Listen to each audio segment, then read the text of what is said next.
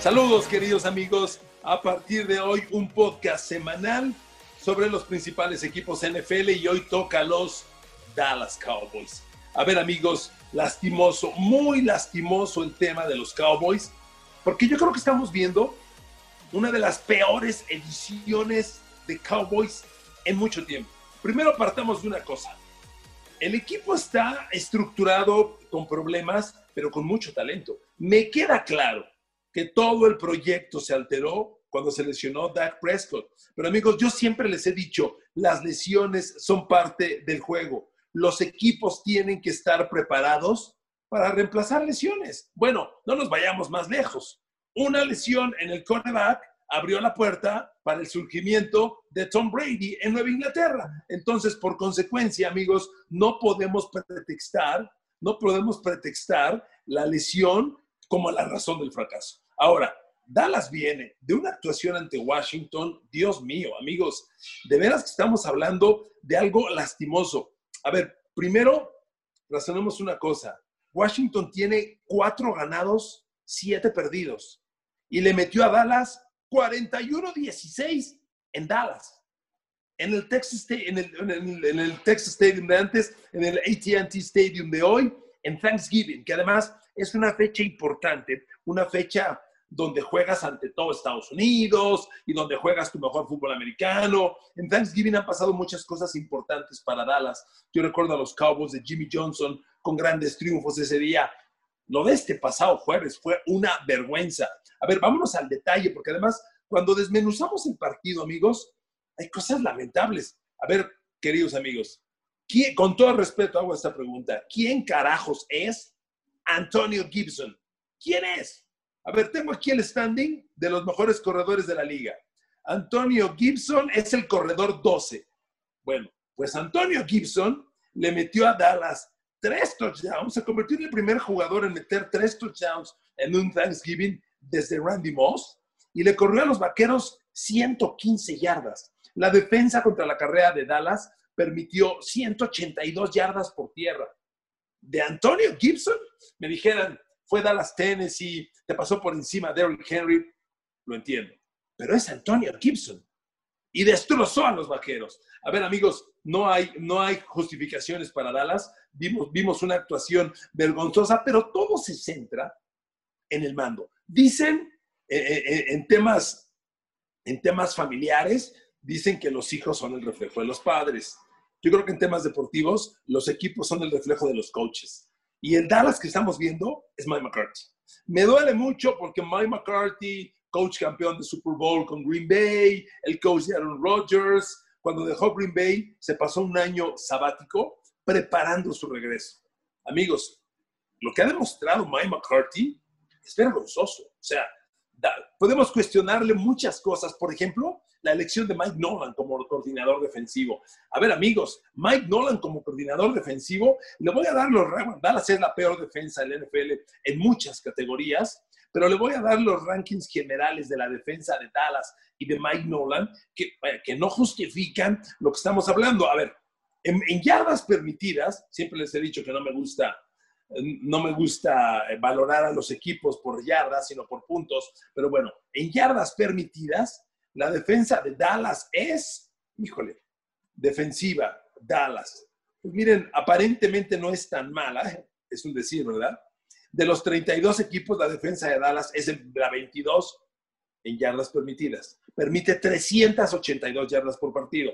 Pero en puntos, que es, creo yo, como se deben medir los equipos, para que usted haga comparaciones. Pittsburgh, la mejor defensa de la liga, 17 puntos por partido. La defensa de los Cowboys, 32. O sea, Dallas recibe 32.6. La defensa de Dallas permite casi el doble de puntos que la mejor defensa de la liga, que la de Pittsburgh. Por Dios, 32 puntos por partido y eso se demuestra con la paliza que les metió Washington. Ahora, vámonos a puntos más específicos. A ver, yo creo que el principal error de los Cowboys es esa obsesión del dueño Jerry Jones en ser el protagonista. Yo soy el dueño y yo mando, y yo dirijo, y yo contrato entrenador, y yo declaro. Es un tipo tan protagonista, Jerry Jones, quiere ser más popular que su coreback, quiere ser más popular que las vaqueritas de Dallas. Y eso aniquila a los vaqueros. Porque estoy seguro que Jerry Jones tiene un grupo de asesores muy capaz y seguramente muy amplio. Pero estoy seguro que él se aferra a la decisión definitiva y Jerry Jones se ha equivocado. A ver, el último gran error de Jerry Jones se llama darle 90 millones de dólares al niño caprichudo Ezekiel Elliott. Punto. Amigos, todos los corredores que han recibido monstruosas extensiones de contrato han fracasado últimamente. Le digo los únicos que están teniendo éxito. Derrick Henry, por supuesto, el máximo éxito. Alvin Kamara en Nueva Orleans, también. Pero le van los fracasos. Todd Gurley, Devonta Freeman, Melvin Gordon, Ezekiel Elliott. A ver, amigos, hoy Ezekiel Elliott es el corredor, déjenme encontrarlo, es el corredor 8 de la NFL. ¿Pero en qué cree que es líder?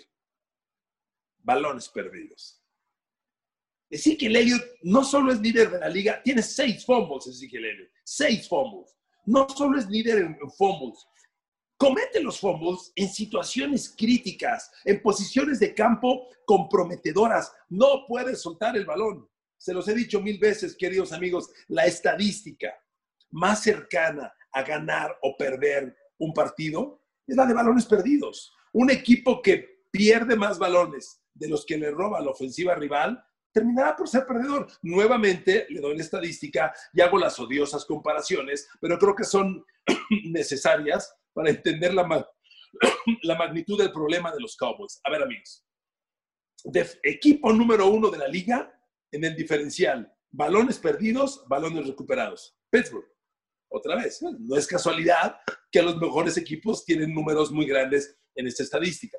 Pittsburgh tiene una defensa que intercepta 15 pases, provoca 6 fumbles para 21 balones robados. Y su ofensiva ha sufrido 5 intercepciones, cometido 4 fumbles para 9 en total. 15 menos 15 menos, y, menos y 9 perdón, perdón, 21 menos 9, 12. Entonces Pittsburgh tiene más 12. Dallas es el peor de la liga. Dallas tiene una defensa que solo ha interceptado cuatro pases. Cuatro pases interceptados en 11 juegos es un pase cada tres partidos. Es una vergüenza. Y además solo ha provocado seis fumbles del rival. Eso le da 10 balones robados a los contrarios. Pero su ofensiva ha perdido 10 fumbles, perdón, ha sufrido 10 intercepciones, cometido 13 fumbles para 23. Entonces, 23 menos 10, menos 13. Dallas tiene menos 13 en balones perdidos, balones recuperados. Peor que ellos, solo Denver con menos 15. Pero le voy a dar otro dato. El peor es Denver con menos 15 y luego Dallas con menos 3. Y el equipo que sigue es Filadelfia con menos 9. O sea, lo de Dallas, y en este caso Denver también, no es malo, es patético. Y aquí está Ezekiel Elliott, el corredor de los 90 millones de dólares. Miren, amigos, defendiendo a Ezekiel Elliott, podríamos decir, bueno, ve cómo está la línea ofensiva. Tyrone Smith fuera, Lyle Collins fuera, Joe Looney va y viene, va y viene, Zach Martin lo mueven de tackle y ya se lesionó, Terrence Steele es un fracaso.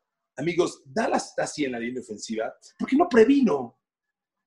Cualquier equipo va planeando la renovación vía draft, vía agencia libre. Hablemos de Tyrone Smith. Tyrone Smith, sin duda, sin duda, es un tackle elite. Mi, primero, mire, me detengo y le quiero decir una cosa. En la línea ofensiva, el tackle izquierdo es un jugador esencial.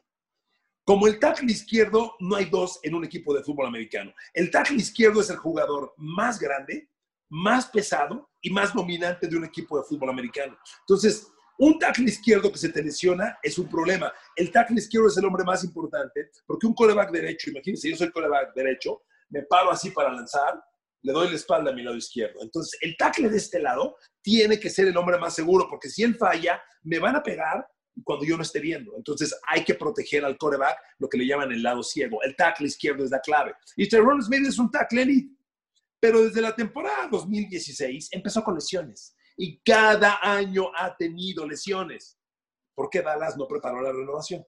¿Por qué no usó una selección de draft en, en, reemplazarlo?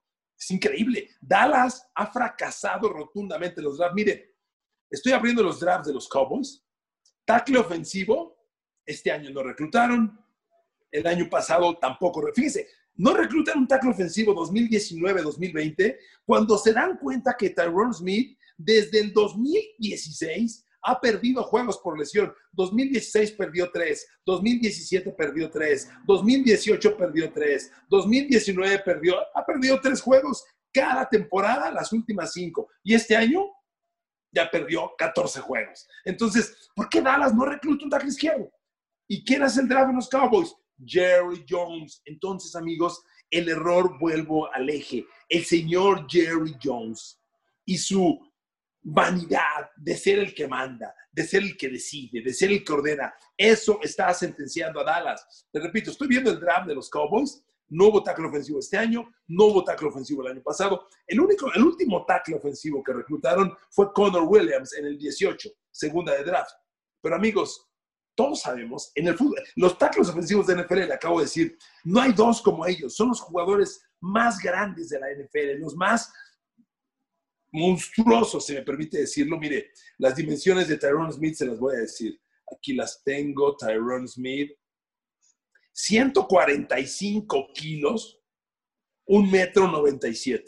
Así son los tackles ofensivos. Entonces, como él, no hay dos. Tú a ver, el tackle izquierdo de, de Patrick Mahomes es Eric Fisher, sólido, impasable. El tackle izquierdo del año pasado en el Super Bowl de San Francisco, Joe Staley, ya se retiró, histórico. El tackle izquierdo de Aaron Rodgers, David Battiari. Tú necesitas un tackle izquierdo dominante, absolutamente dominante. Y Dallas ya vio venir que Tyrone Smith estaba lesionado. No lo reemplazaron porque no quisieron. Entonces decía, Connor Williams lo reclutaron en el 2018 con la segunda de draft, pero Connor Williams no tenía las dimensiones para ser tackle izquierdo en la NFL es un tackle, fue un tackle colegial que ya sabíamos que iba a jugar de Degar en la, NFL. Y hoy Connor Williams está jugando en Dallas, pero de Gar. Y no lo está haciendo tan mal, pero de Gar. Dallas necesita tackles porque se lesiona Terrence Smith el izquierdo, se lesiona a Al Collins el derecho, lo reemplazas con Cameron Irving y con Steele, y Steele es un fracaso rotundo. Entonces, Dallas lleva, 2018 tomó a, a Connor Williams, en el 2017 no tomó tackle ofensivo, Dallas no reemplazó a nunca pensó en reemplazar a Trevor Smith. Ese error es monumental de quién es de la dirección, de la gerencia general, del que toma las decisiones. En este caso, el señor Jerry Jones y su hijito Stephen, Stephen Jones. Entonces, ahí está el error, que ellos tomen esas decisiones. Vámonos a otro error importante en, la en, en los vaqueros de Dallas, la defensa. A ver, en la defensa hay, pues, híjole, otro gran problema otro gran problema en la defensa, porque ha habido varias renovaciones injustificadas. A ver, a DeMarcus Lawrence, Dallas le dio hace dos años 90 millones de dólares. En la temporada 2018, DeMarcus Lawrence tuvo 16 capturas de coreback. Y Jerry Jones le dijo, 90 millones para ti. La temporada siguiente, que fue la pasada, de 16 capturas de coreback bajó a 5. O sea, descendió un 65%. Y este año de Marcus Lawrence, aquí lo tengo, lleva cinco capturas. Siempre les he comentado que la presión al coreback no se mide solo por las capturas. Es un tema de golpes, apresuramientos y capturas. Bueno, pues ni con eso, de Marcus Lawrence es el líder de Dallas. El líder de Dallas en ello es Aldon Smith, que tiene cuatro capturas, 8 golpes al coreback y 27 apresuramientos. Mientras que DeMarcus Lawrence tiene 5 capturas, 5 golpes al coreback y 23 apresuramientos. Entonces, ¿dónde están los 90 millones? No pasa nada. Y bueno, Dallas le da dinero a DeMarcus Lawrence, le da dinero a Jalen Smith, que también le dio un contrato de cerca de 50 millones de dólares, y deja ir a un hombre fundamental como el corner Byron Jones. El corner Byron Jones era el mejor esquinero que tenía Dallas. Lo dejan ir y pretenden reemplazarlo con Trevon Dix. A ver, amigos, Trevon Dix hoy es uno, de, lo van a dar las estadísticas generales de la NFL. Fíjense nada más. Esquineros de la NFL. El corner NFL que más pases de touchdown ha aceptado hoy es Jeff Gladney de Minnesota, que tiene siete. Le sigue, bueno, hablando de defensiva secundaria en general, le sigue El safety Justin Simmons de Denver, con seis. Y Von Bell de Cincinnati, que también ha permitido seis. ¿Le sigue? Trevon Diggs de los Vaqueros, con cinco touchdowns. Trevon Diggs ha permitido cinco pases de touchdown. Ahí le van los números totales de Trevon Diggs para que se dé usted cuenta. Los corebacks rivales le han lanzado 62 pases. Le han completado 37, es decir, acepta el 59% de pases, lo cual es alto. Ha permitido 561 yardas. Cada pase que le completan es de 15 yardas, que es muy alto, altísimo. Y luego, de esas 561 yardas que ha permitido Trevor Dix, 167 son después de la recepción. O sea, permite la recepción y además taclea mal. Y reemplazas a Byron Jones por Trevon Dix. Amigos, por Dios, es una descomposición total en los Cowboys. Yo, yo entiendo, me regreso al comienzo de este video podcast, yo entiendo que todo el proyecto 2020 de Mike McCarthy se arruinó con la lesión dramática y horrorosa de Dak Prescott. Yo lo entiendo. Pero hay que competir de esa manera. O sea, los equipos tienen que vivir para reemplazar las lesiones. No hay justificación con pretextar a la lesión de Dak Prescott. Me queda claro que con Dak Prescott Dallas iba a competir, pero a ver, ya con Dak Prescott, Dallas tenía la peor defensiva de la liga. Y Dak Prescott, sí o no, no iba a cambiar el futuro de la defensa. Entonces, amigos, es vergonzoso lo que estamos viendo, vergonzoso. Dallas lleva varios drafts improductivos. Me voy al draft del año pasado para preparar ya el final de este podcast. Amigos, a ver, el año pasado, Dallas reclutó a Thurston Hill, que ni juega, a Connor McGovern, que está jugando, a Tony Pollard, que no puedo negar, tiene cierto ron, Michael Jackson, que no existe, Joe Jackson, que no existe, Donovan Wilson, que no existe, Joe Jones y Mike Weaver, que son casi inexistentes. El draft de hace solo dos años, hoy tiene a un titular, Conor McGovern, y un, titular de situación que es Tony Pollard. Nada más. Vámonos al 2018. Leighton Van Der Esch, titular, pero muy cuestionable por su durabilidad. Connor Williams, titular.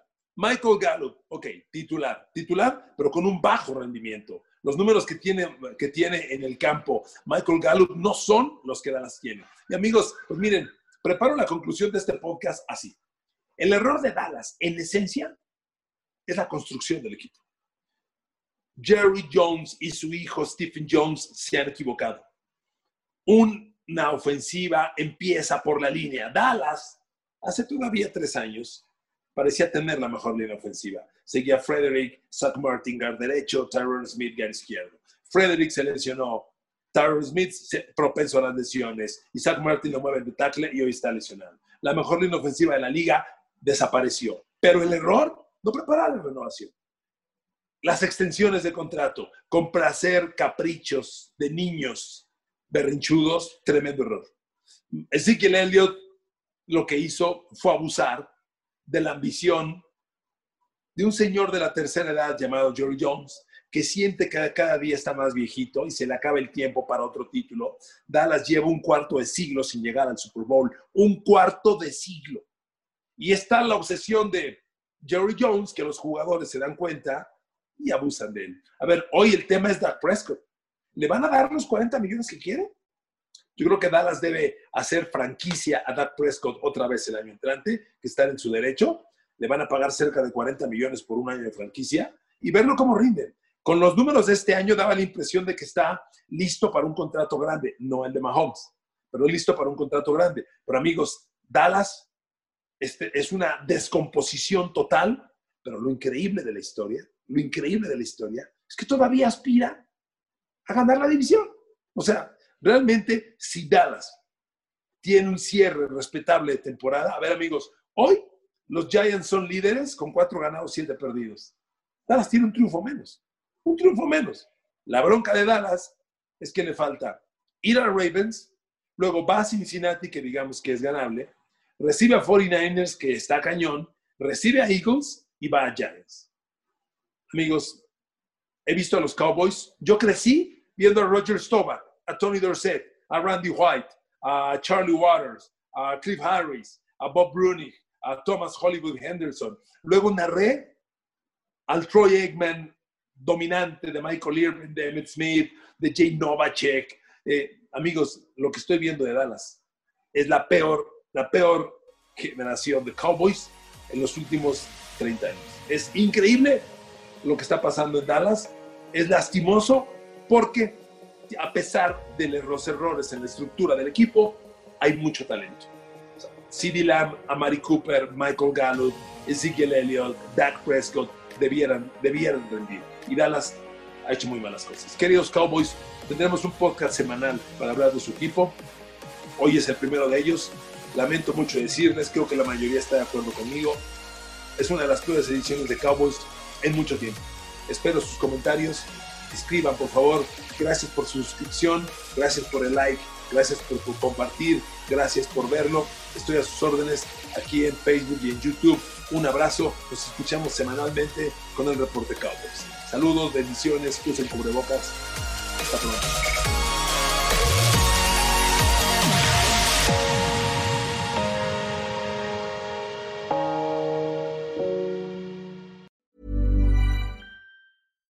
Spring, is that you? Warmer temps mean new Allbirds styles.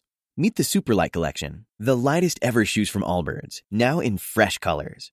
These must have travel shoes have a lighter than air feel and barely their fit that made them the most packable shoes ever. That means more comfort and less baggage.